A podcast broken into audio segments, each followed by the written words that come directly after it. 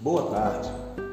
Meu nome é Franklin Pires, sou professor de matemática no sexto ano e estou hoje aqui com a Eline, professora diretora do CEF 07 de Sobradinho. Muito boa tarde, Eline. De antemão, agradeço a você por ter nos concedido o seu tempo para podermos fazer essa pequena entrevista. Boa tarde, Franklin. Estou à disposição. Eline, é, só rapidinho para esse nosso podcast, eu gostaria de saber quais foram as mudanças necessárias para adequar o CF7 a essa nova realidade diante dessa pandemia.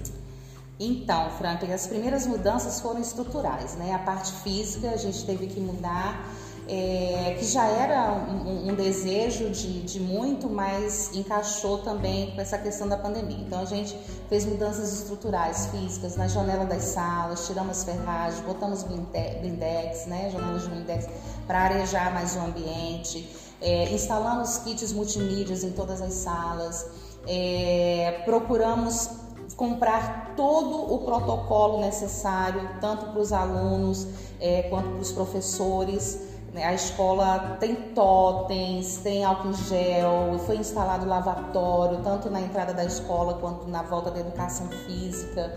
É, toda é, estrutura de, de, sanitizantes foi comprada, foi adquirida, né? Então, a todo momento se fez uma nova escala para a higienização da escola. Então, essas, a gente acredita que essa foi assim as principais mudanças que a gente pensou para início, para iniciar, né? principalmente as, as, mudanças físicas que eram necessárias, né? as salas eram abafadas, então tinha, tinha essa necessidade imediata. E essas mudanças, Eline, a equipe gestora teve autonomia para fazê-las? Então, a gente tem uma autonomia porque é, reza uma ata junto ao conselho escolar, né?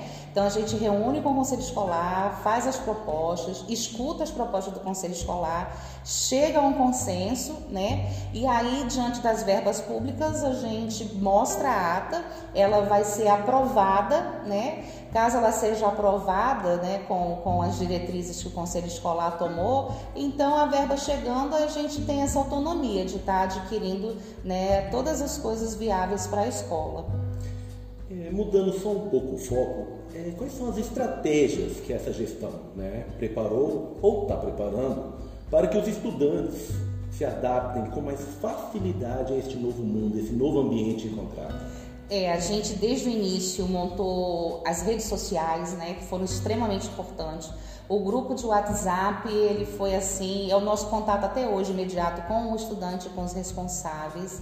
Agora, propriamente dito, para esse recomeço, nós fizemos, por exemplo, a semana passada toda foi de reunião com os pais, de forma escalonada.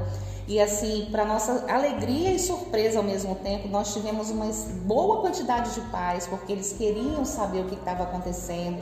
Então nós explicamos e esse contato com a família foi primordial, porque nós fizemos um acolhimento, mostramos a estrutura da escola, Mostramos o que a gente estava preparado para fazer, principalmente dizendo que 90% do nosso grupo estava vacinado e com ciclo completo, então isso acalantou muito os, os pais. E a partir daí nós fizemos combinações, a gente firmou, reafirmou nossa parceria, né, a família escola.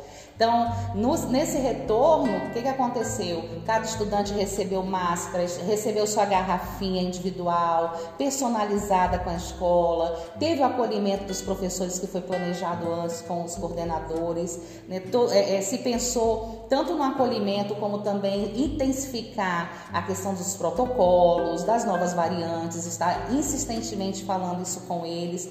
Então, esse conjunto de, de ações, eu, eu penso que favoreceu ao retorno, favoreceu a tranquilidade, mas é claro, sempre pensando que a gente ainda está no estado pandêmico, né?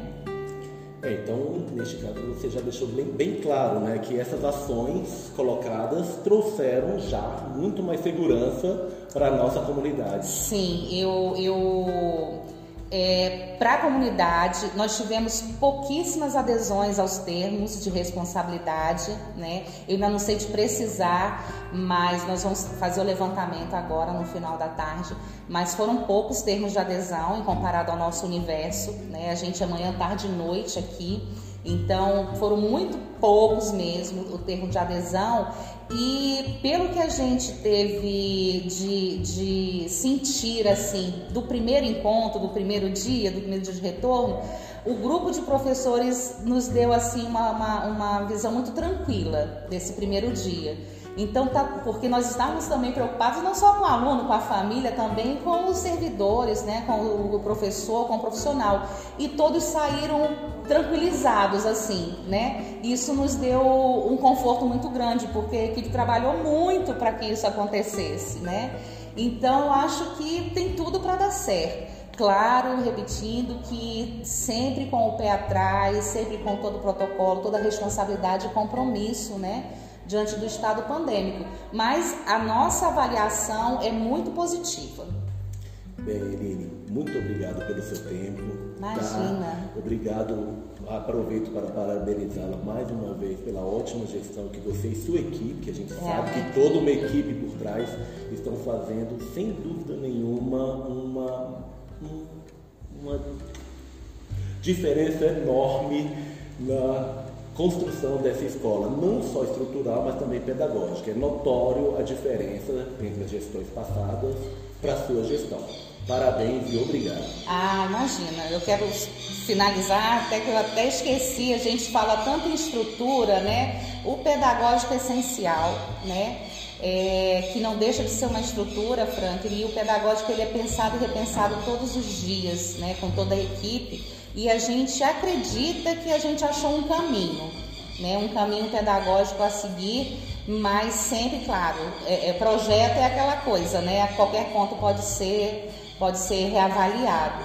Mas eu que agradeço pela oportunidade de estar mostrando o CEP7.